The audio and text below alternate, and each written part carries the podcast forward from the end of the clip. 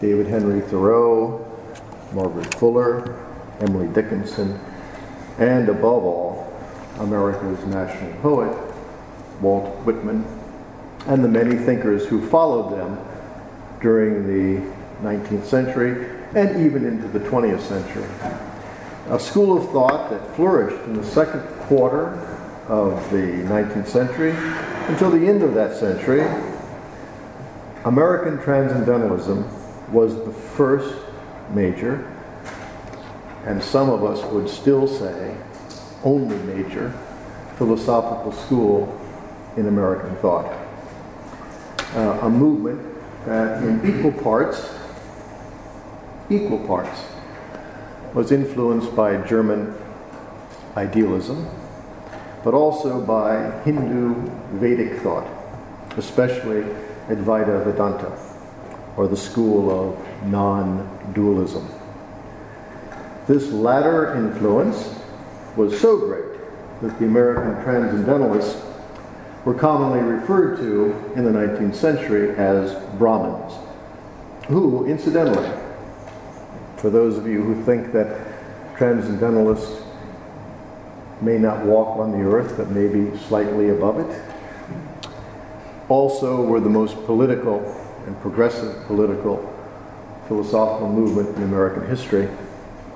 They were the backbone of the anti slavery abolitionist movement. Um, perhaps Whitman deserves the final word on what the true transcendental teacher's role should be. A role that Emerson played for Whitman and that Whitman would play for countless other countless other thinkers who followed him. Uh, he says, he most honors my style who learns under it to destroy the teacher. I teach straying, moving away from, straying, going off. I teach straying from me. Yet who can stray from me? I follow you, whoever you are, from the present hour. Okay. 25 after. 8. I follow you, whoever you are, from the present hour. My words itch in your ears till you understand them. American transcendentalism, for the most part, is unknown outside of the United States. And even there, in the United States, only students of American intellectual history and literature know of them. Most have, and are probably most likely, if you know American philosophy, uh, you're familiar with the philosophical movement that replaced transcendentalism in the United States, pragmatism. A movement that has come to be thought of abroad and even within the United States as the Central American philosophical endeavor in its intellectual history. Thinkers such as, fine thinkers such as Charles Sanders Peirce, considered the originator of pragmatism, William James, John Dewey, and others. And today, recently, W. Quine, the great logician, great American logician, Wilfrid Sellars, and finally today, the neo-pragmatism of Richard Rorty. So if you know of American intellectual history, you probably identify it with pragmatism as the central thought, just as in America we would often see German national philosophy as idealist. But although I work within the American transcendental tradition, I have not been one free of other questions and problems coming from other transcendental traditions.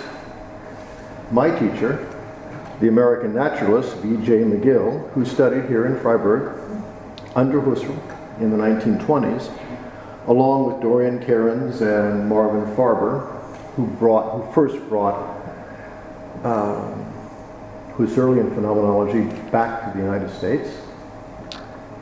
Uh, I spent many pleasurable hours with uh, my teacher trying to decipher Husserl. But one passage in Cartesian Meditations was for me crucial, and perhaps it has become an obsession with me. One short passage that must have taken half a year. Uh, and then we moved on only because we, we thought we couldn't get anything more of it at the time. But the question never left me, and it is um, here. How far can the transcendental ego be deceived about himself? And how far do those components extend that are absolutely indubitable, in spite of such possible deception? When making certain of the transcendental ego, we are standing in an altogether dangerous point. Even if at first we leave out of consideration the difficult question of apodicticity. Needless to say, the danger was clear to me. But at first I saw no way of escaping it. My intellectual panic, and it, I, I was panicked uh, in this, by this passage, however, eventually gave way to calmer days, days spent rethinking what I had come to know of Husserl's transcendentalism and what it shared with the American tradition, especially as represented by Walt Whitman. Naturally, my rethinking first led me to clarify for myself what Husserl meant by transcendental ego to rethink his notions without my own intellectual prejudices. And what I came to see as the misconceptions in my calmer days, rethinking this, what I came to see as the misconceptions of later realist and existential phenomenologists. More importantly, and I will not deal in detail here with the many stepping stones on my path to understanding. Um, I was told that this audience would be uh, either very familiar with Husserl or very general. So I've tried to strike a middle ground, and I'm going to jump over passages, assuming that there's a, some some language in common, some ideas in common. Because uh, I want to get to my topic at hand, which is deception, transcendental deception. But in general, I concluded to my own modest satisfaction that it was not Husserl who made the transcendental turn that many of his followers accused him of taking, but those phenomenological realists, and I, I use the word realist lightly here. Uh, it doesn't seem the best word, but those phenomenological realists and existentialists who turned away or dismissed from uh, phenomenology, transcendentalism. And further, this turning away from Husserl's transcendental phenomenology, in other words, not Husserl who turned, but we can see a direct, consistent line in his thought, but those who followed him who turned away from him. Um, and that this turning away was the result of their peculiar understanding of the transcendental ego as a transcendent existential entity outside of consciousness, or better, the structure of consciousness. Um,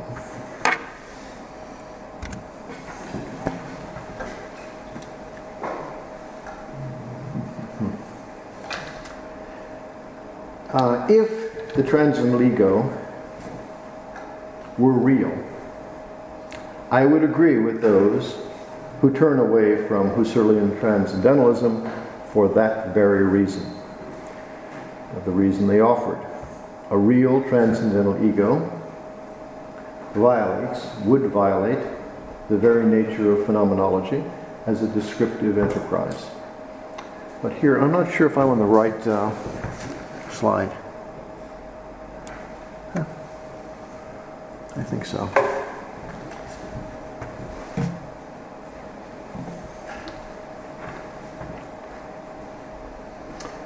Uh, if the transcendental ego were real, I would agree with those who reject it.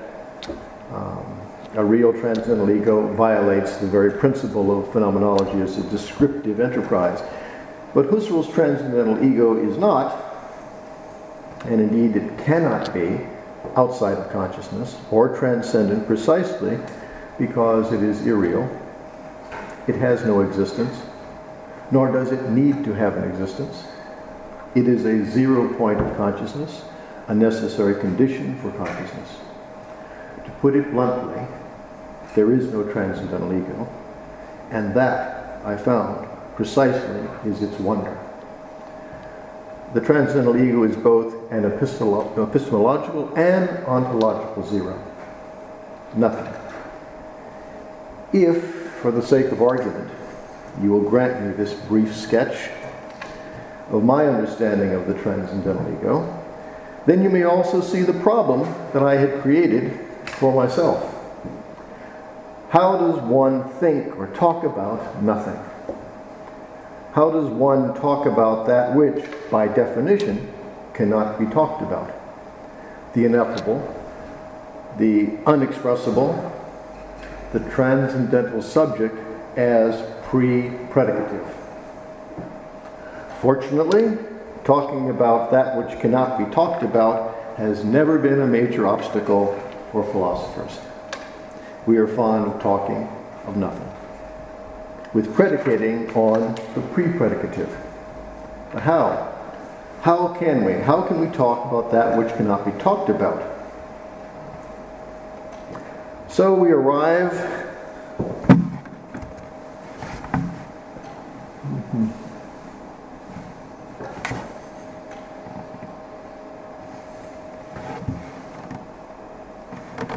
uh, is there a way I can know what what number slide I'm on? The she has a numbering system and I have a numbering system. So okay. I'm on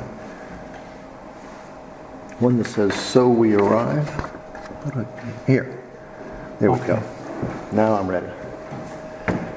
So, we arrive at the dangerous point that Husserl uh, brings up in Cartesian Meditations. How far can the transcendental ego be deceived about himself? Is it possible to talk about what cannot be talked about truthfully? Assuming that deception is a language act and not, for example, perceptual illusion or hallucination. The, uh, there are two reactions. There have been two reactions to that. The first is the most difficult to remain silent, to accept voluntary silence, as Gorgias or Wittgenstein taught. What we cannot speak about, we must pass over in silence. But truth has never been an obstacle to expression. I believe, and I suggest, that these attempts to express the inexpressible take one of three forms solipsism, deception, and poetry. The Nightingales, that is, poetry's discourse, may be said to have originated in the poetry that belongs to all European cultures, the Odyssey. And it is that epic of deception and it is in that epic of deception that we begin. The owls, the owl of Minerva, if you want, the owl of philosophy, that account of deception is also ancient, but for the purposes of this talk, I would like to begin in relative, relatively recent times and what I find to be the peculiar question mentioned above, asked by Husserl during his lectures in Paris, that I have already referred to. Although queer or strange, um, statements are not uncommon in Husserl's work. This question sets Olympian standards for the peculiar. Let me repeat how far can the transcendental ego be deceived about himself, and how far do those components extend that are absolutely indubitable in spite of such possible deception? Uh, recall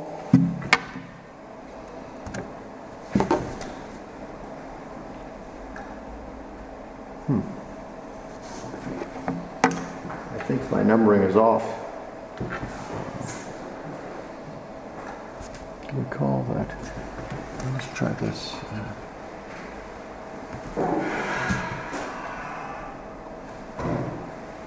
Uh, can we go back to? You want to recall? Recall. Recall. recall. Okay. Recall that Husserl introduces the question of transcendental deception in a passage dealing with the apodicticity of the experience of the transcendental I am. Uh, it, is it is exactly the I am of this passage that interests me and provides a thematic link between the various accounts of deception given by owls and nightingales. Recall that before Husserl introduces the question of the transcendental I am, the epoche has already been applied to the socially and culturally constituted psychophysical I am, the existential ego. Uh, the bracketed, natural, and residual psychological egos have already been put out of action. This is the context of Husserl's question about transcendental deception. I would suggest, however, that we rephrase or broaden Husserl's passive question how far can the transcendental ego be received, be deceived about himself, to include an active sense, how far can the transcendental ego deceive himself? Together, these formulations give us ample room to look for the source of deception in both the active and passive aspects of the transcendental ego without prejudicing the discussion. Maybe some of you are familiar with the essay by Fink where he discusses the trinity of egos. It's an early, early work, and uh, he places them a, uh, as a trinity. Uh, I'm relying a little on that, but I'm, I don't want to go into detail here. Uh, discussion of the two questions, then these two questions, how far can the transcendental ego be deceived by himself, and how far can the transcendental ego deceive himself, an active and passive sense? Discussion of these two questions then leads the, to the more fundamental question, how can deception be avoided? The central apodictic role of deception not only as a rhetorical narrative device or assertoric philosophical procedure, but as an indicative of experience itself, can then be given the prominence it deserves the question how to avoid deception. Fink in the sixth meditation informs us that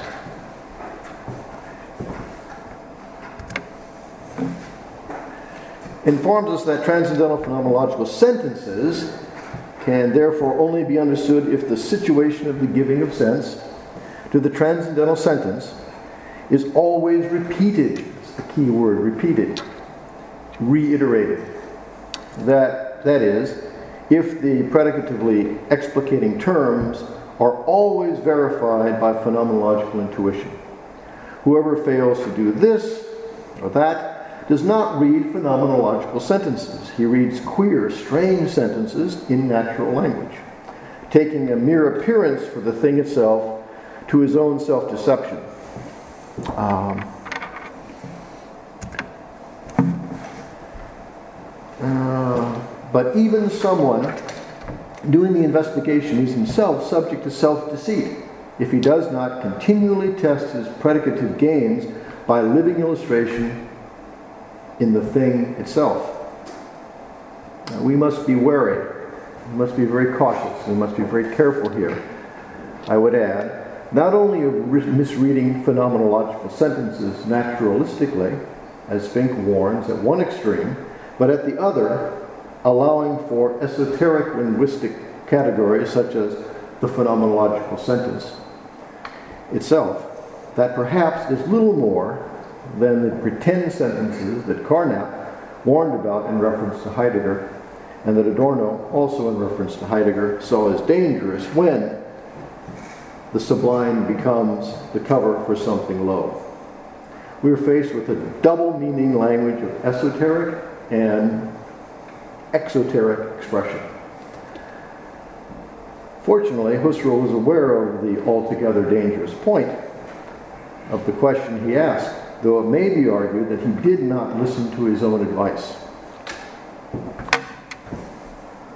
Hmm. That's good.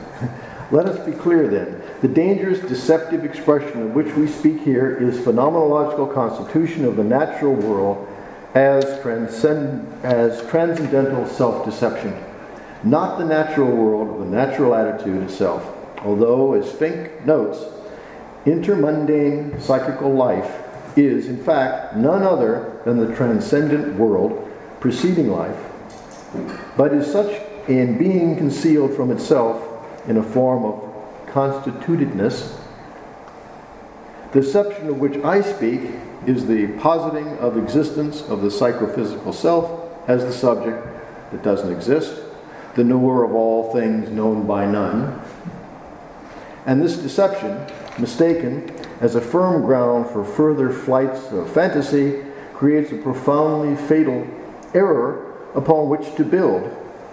This expression of deception and its dialectically defining counterpart truth, however, uh, predicative expression of pre-predicative experience of transcendental irreality, so as a consequence, poses the immediate dilemma of expressing the inexpressible, speaking the unspeakable, uttering the ineffable. I repeat, attempts to express the inexpressible lead, on the one hand, to solipsistic, deceptive, or poetic language, or, on the other hand, to voluntary silence.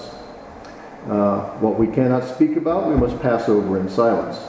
Nonetheless, when expressed, although expression of pre-predicative experience is contradictory and avoids literal or naturalistic captivity, transcendental clues, hints, found in the natural world provide insights concerning the transcendental maker witness, the active, passive aspects of the transcendental ego.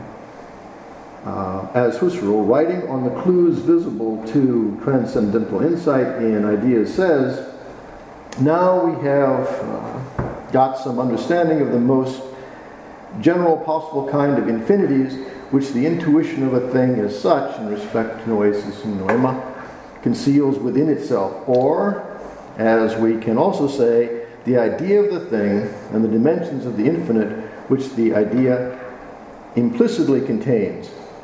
We shall soon be able to understand the extent to which the thing region may serve as a guiding clue in phenomenological inquiries, or, as the American transcendentalist Nightingale, Walt Whitman puts it, all truth waits in all things.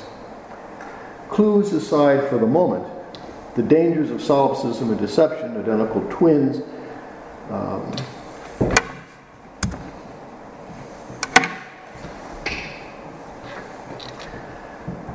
uh, identical twins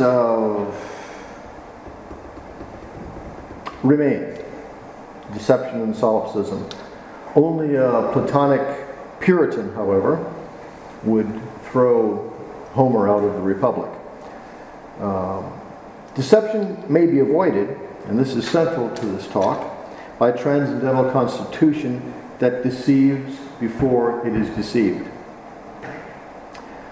The answer to the question, how far can, how can deception be avoided, is answered by reformulating the perennial riddle of the transcendental ego, the knower who knows, the knower who is known by none, as the deceiver who is deceived by none. That, that is, the transcendental ego avoids uh, deception by deceiving, what Husserl might call esoteric seeing. Fully one sixth of the Odyssey is told by the protagonist, Odysseus, Unlike the Iliad, the story of a city, a war, and a hero who is the central character but does not monopolize the narrative or discolor the story with autobiographical fiction of ego narrative, the, the Odyssey is the story of one man, and a great deal of that story, that man tells himself. The listener is forewarned by an invocation that calls out with epic clarity the theme of deception. Sing to me of the man muse the man of twists and turns. Sing to me of the great deceiver, Odysseus.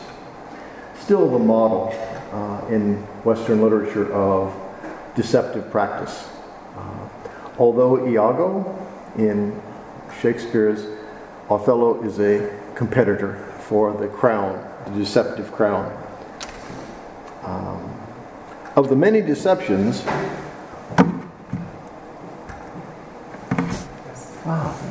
Of the many deceptions told by the man of twists and turns, Odysseus, uh, his greatest deception begins in the cave of Polyphemus and ends when the Cyclops destroys his ship.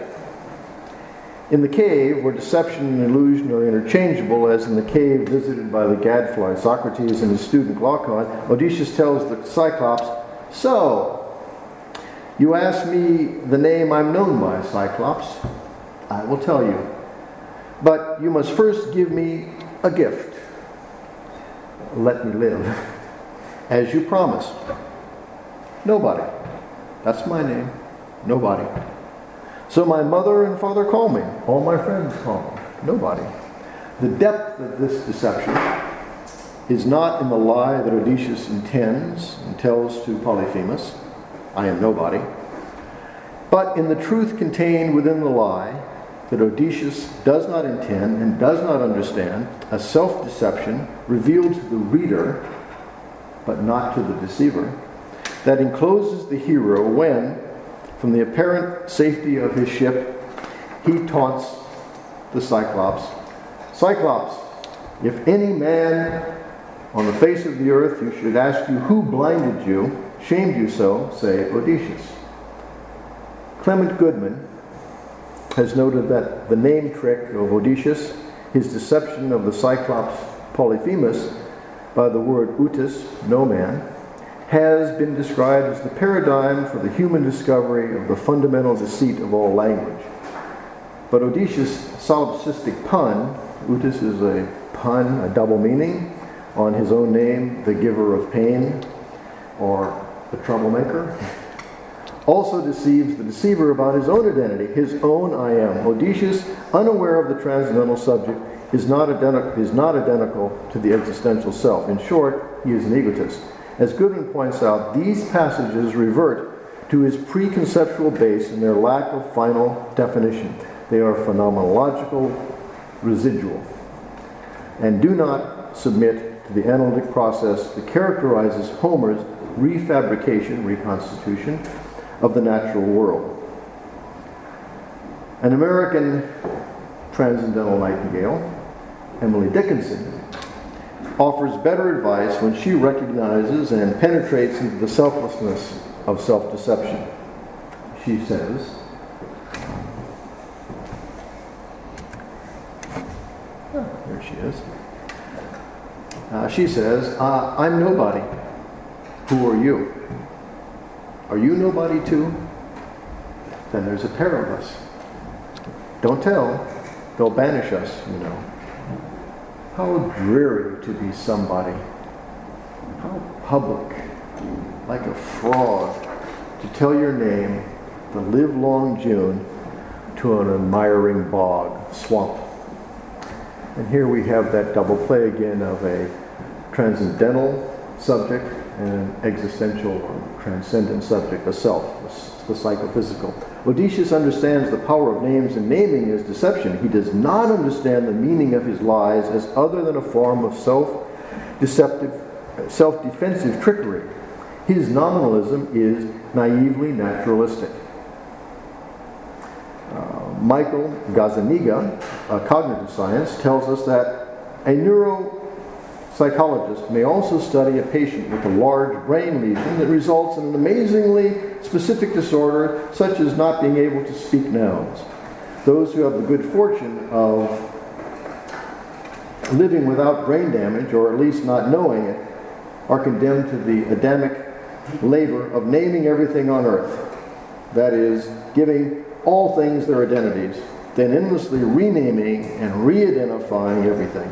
Odysseus is unable to understand his own words as phenomenological sentences. I've had a lot of trouble with this because in my studies, I, I you know, I, I, I first was attracted to phenomenology because it was a rigorous science. It was a methodology, and that was that was fine with me. I thought of the natural sciences and I thought of method, and then I was learned that it required even more of me. It was becoming expensive to follow this intellectual line I not only had to accept the methodology, I had to accept a phenomenological attitude. I could pay that, but my poverty, my intellectual poverty, showed when I was also required much later to use phenomenological sentences. That becomes much more difficult. Um, and Odysseus is unable to understand his own words as phenomenological sentences. He surely does not understand that his name, that his own name reveals the many layers of his identity and character because the use and understanding of names for underlying ironic storytelling and philosophical purposes is reserved for Homer, his audience, and of course the gods, uh, not for the narrator, not for Odysseus himself. Odysseus has not performed the transcendental reduction that stipulates that phenomenological sentences can only be understood if the situation of the giving of sense to the uh, transcendental sentence is always repeated. Again, this is the key reiteration, uh, re- repetition.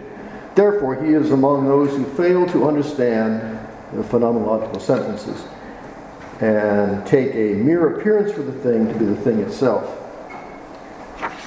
Classical scholar Bernard Knox believes that the last half of the Odyssey is a drama of identity, disguise, and reveal. Odysseus is the great teller of tales, we learn from Homer. Washed up on the shores of Scheria, he does not immediately give his name to his host, just as he has not revealed his name to Polyphemus. Indeed, what Odysseus fails to discover in names and naming is the source of deception, naming and predication. That is, language itself, first naming or indicating, second predicating. The Adamic, my apologies, Eve, but it was Adam's chore to give names, is the beginning of deception, not the snake's encouragement to study ethics. It is no wonder that Achilles says of Odysseus, I hate the man like the very gates of death who says one thing but hides another in his heart. And Odysseus' lies of omission are no less deadly than those he commits. Remember that he says, I am Odysseus, known to the world for every kind of craft, for every deception, even the deceptions of omission. Homer tells us uh, what Odysseus does not understand, what Homer, what, what Homer's listeners know, is that the Odyssey is not only a drama of disguised identity, but that the deepest deception in the epic is the self-deception of the hero seeking his own identity in names and naming in a nominalistic language devoid of transcendental significance. Whitman, who sweated through the fog with linguists and contenders, said,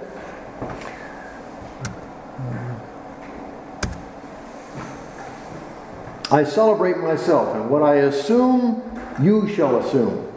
For every atom belonging to me, as good belongs to you. Husserl was rightly concerned that phenomenology could be uh, and might be considered a solipsism.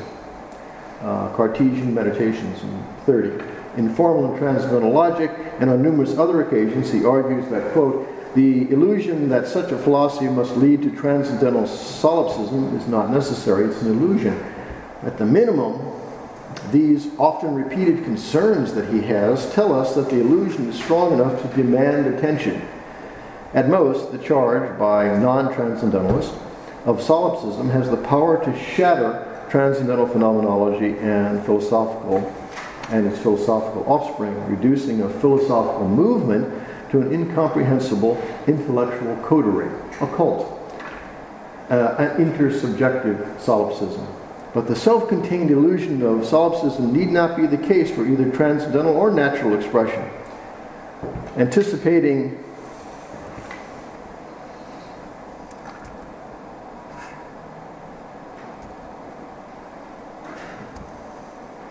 Hmm. Well, should uh, anticipating Derrida. Maybe we go back. Anticipating? One back. Back again? Yeah. Yes. Okay.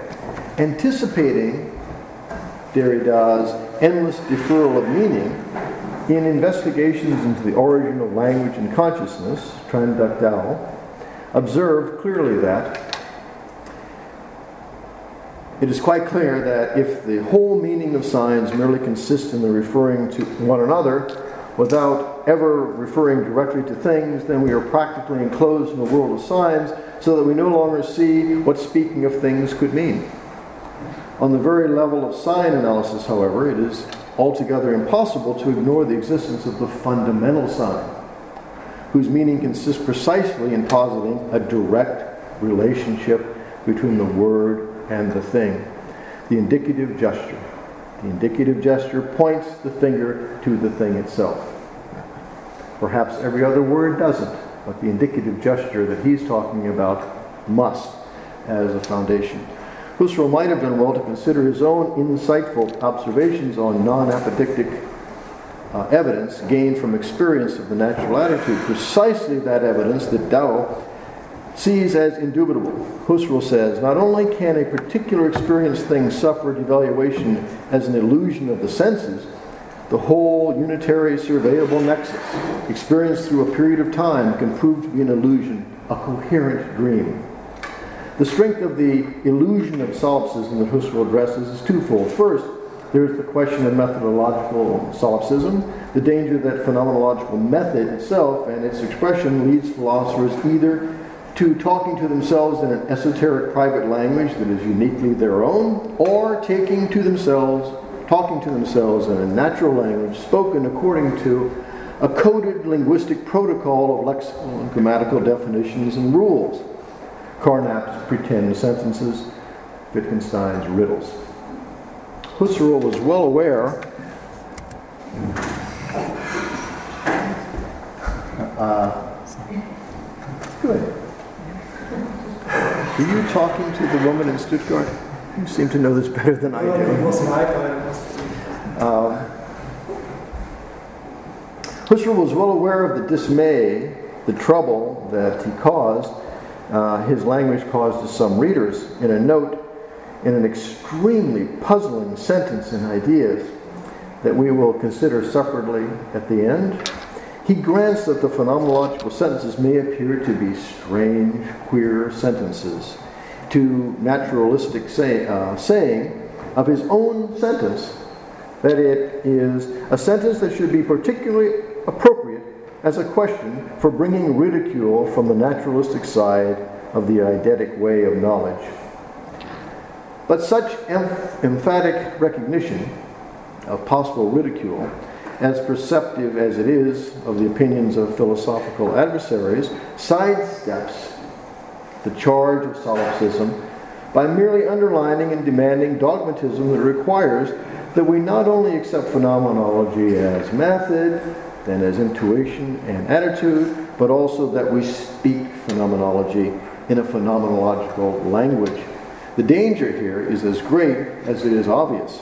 These procedural, procedural demands uh, and behavior in lesser hands have led to subjectivism in our own times that too frequently finds its purpose restricted to phenomenology as phenomenological style or phenomenological eloquence. And those are the terms that, those are my terms, but I will usually use them in reference to Merleau-Ponty, Heidegger, and others. A kind of uh, elegant language um, um, or a style, a style of speaking. Um, apophantics replaces apodicticity. Phenomenological rhetoric replaces empirical research. But the second, more dangerous strength of what Husserl calls the illusion of solipsism is one of fun, uh, philosophical solipsism.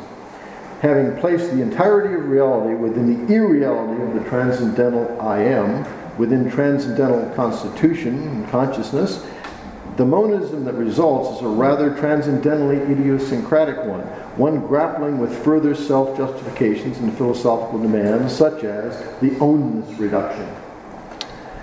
The charge of philosophical solipsism, made of transcendental monism, can be avoided, however.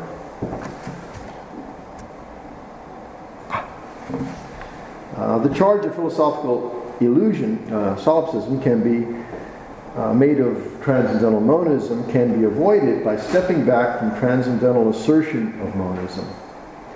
Not by denying monism, and not by returning to Cartesian dualism, but by denying dualism and at the same time refusing to assert monism.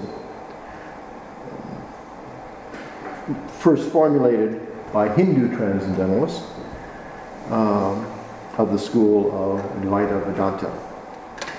The passive transcendental ego is the transcendental onlooker, Husserl, the transcendental observer, Fink, the disinterested witness, Vedanta, of which Walt Whitman sings, I loaf and invite my soul, I lean and loaf at my ease, observing a sphere of summer grass. I have no mockings or arguments. I witness and wait.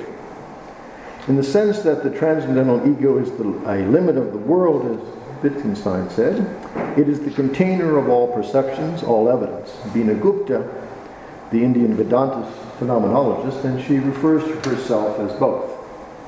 But she is specifically talking of Husserlian phenomenology. Writes, the object and that which is to be perceived is different from the perceiver because it is perceived, like a jar. The seer and the seen do not belong to the same class. And Wittgenstein adds, writes, the solipsist flutters and flutters like a butterfly, flutters and flutters in a fly glass, a jar, strikes against the walls, flutters further. How can he be brought to rest? Attempts to express the inexpressible lead to solipsism, deception, and poetry. If poetry, fiction, is the purest form of transcendental phenomenological expression, more is to be gained by listening to nightingales than owls. Gaston Bachelard suggests that the importance of such phenomenological inquiries lies in the complete illumination of the awareness of a subject who is struck by the wonder of poetic images.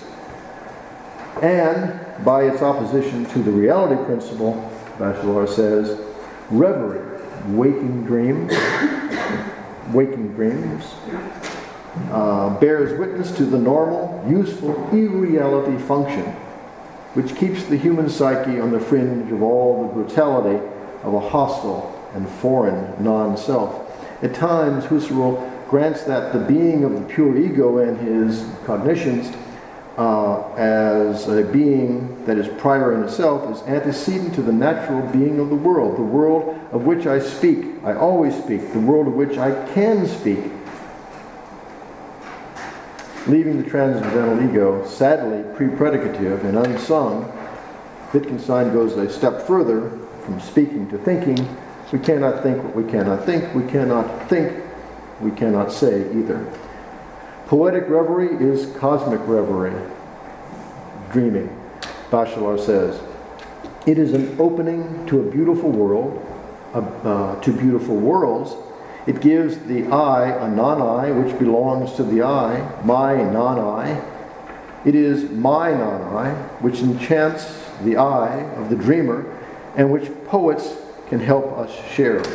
If, as Husserl says, apodicticity offers only a degree of certitude, that requires continuously reiterated, repeated transcendental verification, then this state of partial enlightenment not only disorients the transcendental ego, but provides no safeguard against deception. If deception is not only always possible, then it is this eternal cognition that is apodictic.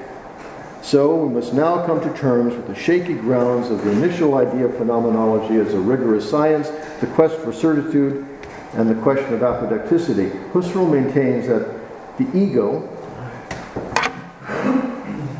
see what happens. Husserl maintains that the ego, the ego sum, the ego sum, the, the must be pronounced apodictic, suggesting that apodicticity is absolutely indubitable in a quite definite and peculiar sense, the absolute indubitability that the scientist demands of all principles. Fink, with Husserl's approval, informs us that the cognition mode of a priori science is apodictive, but that absolute means a degree of certainty. But Suzanne Bachelard reveals that Husserl reproaches other theories of evidence for con, uh, conceiving evidence exclusively as apodictic evidence. Here's what Husserl says in Formal and Transcendental Logic.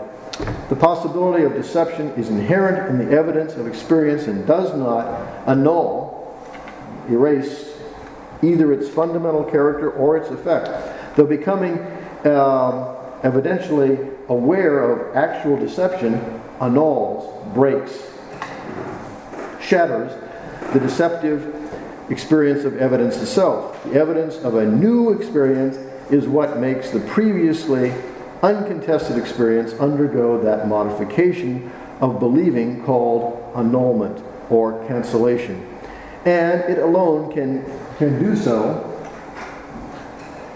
Uh, and it alone can do so. Evidence of experience is therefore always presupposed by the process, even as ostensibly apodictic evidence can become disclosed as deceptive, and in that event presupposes a similar evidence by which it was shattered. The guarantee against deception, then, is evidence gained through repeated, reiterated experience that annuls, shatters, breaks the deception, while at the same time not changing its apodicticity.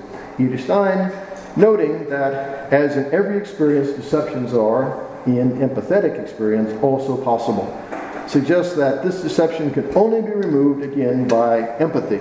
In order to prevent such errors and deceptions, we need to be constantly guided by empathy through outer perception.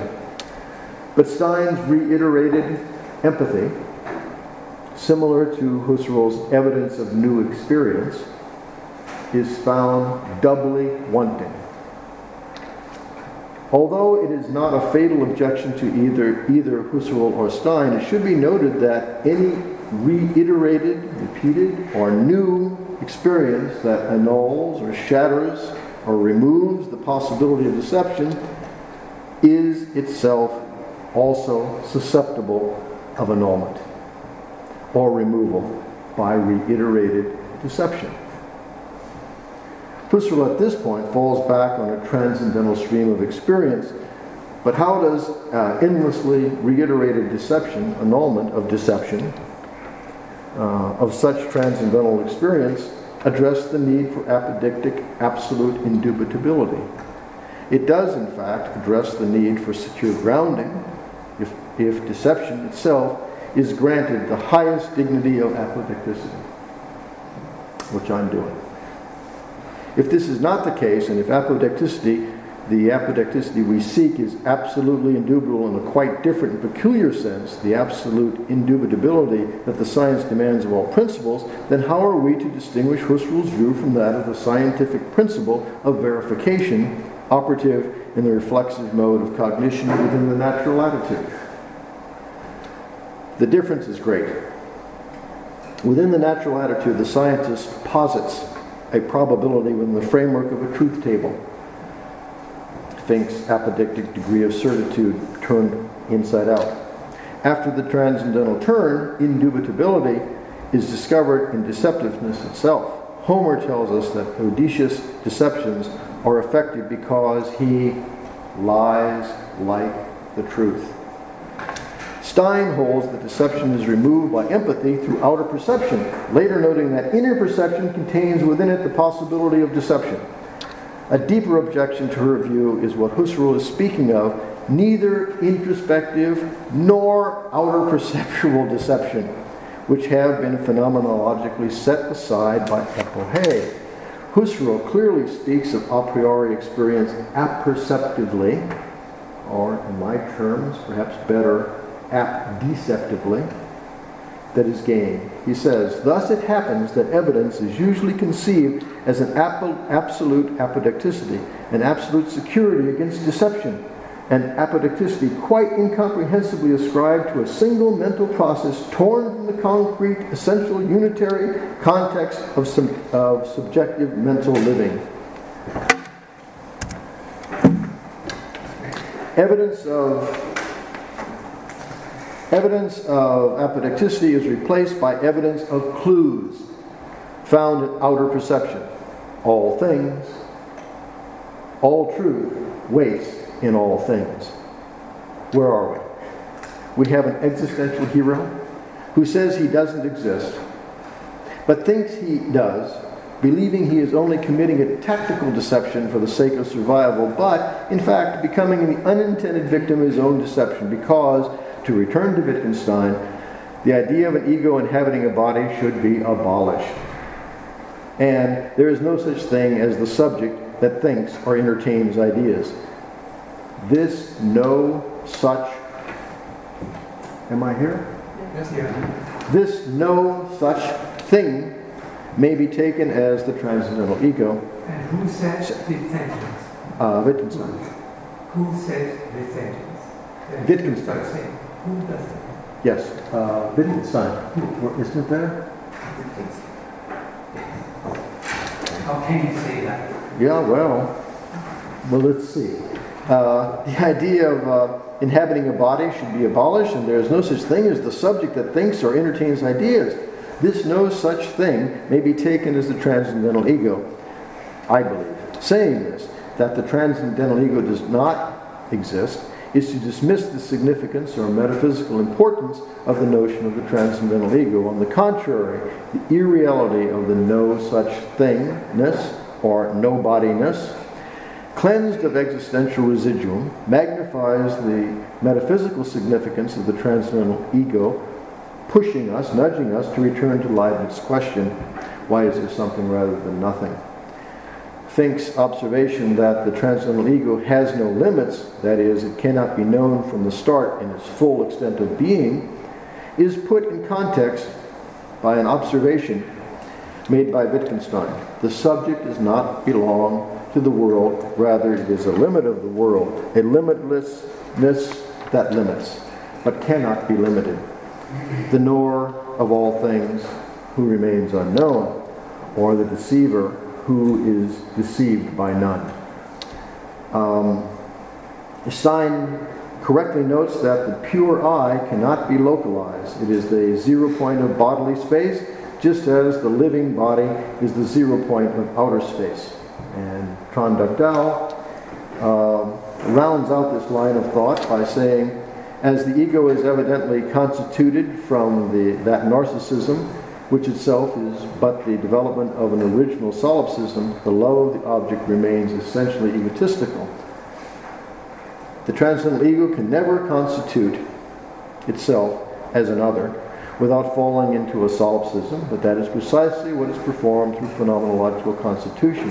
If the essential characteristic of transcendental deception is that it is, and in the final analysis, only a self deception, then the scenario that guides the interaction and relationship of the active transcendental ego and the passive transcendental ego is clearly one that may be thematized as not only narcissistic self love, but as self deception as an escape from loneliness. If Wittgenstein is correct in observing that it is also part of dissembling, lying,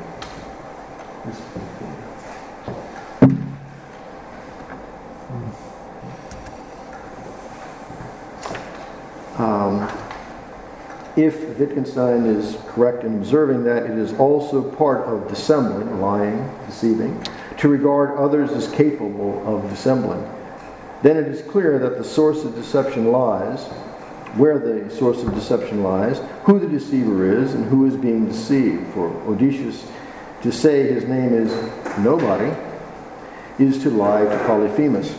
For Odysseus to say that, for for him to say that his name is Odysseus is to lie to himself.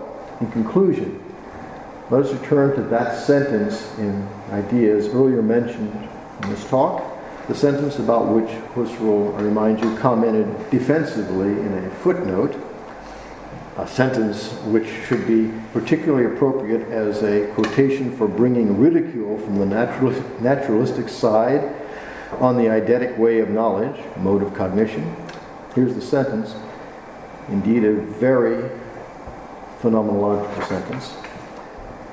Hence, if anyone, hence if anyone loves a paradox, he can really say, and say with strict truth, if he will allow for ambiguity. I love that passage. Uh, I love it so much I'm going to repeat it. Hence, if anyone loves a paradox, he can really say, and say with strict truth, if he will allow for ambiguity, that the element which makes up the life of phenomenology as of all eidetical science is fiction. That fiction is the source whence knowledge of eternal truths draws its substance. Fiction, poetry. I've, I've been using the term poetry.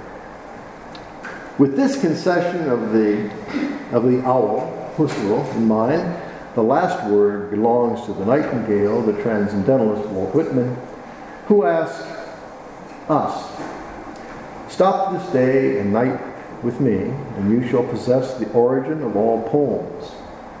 And then again, do I contradict myself? Very well, then, I contradict myself. I'm large. I contain multitudes. Thank you.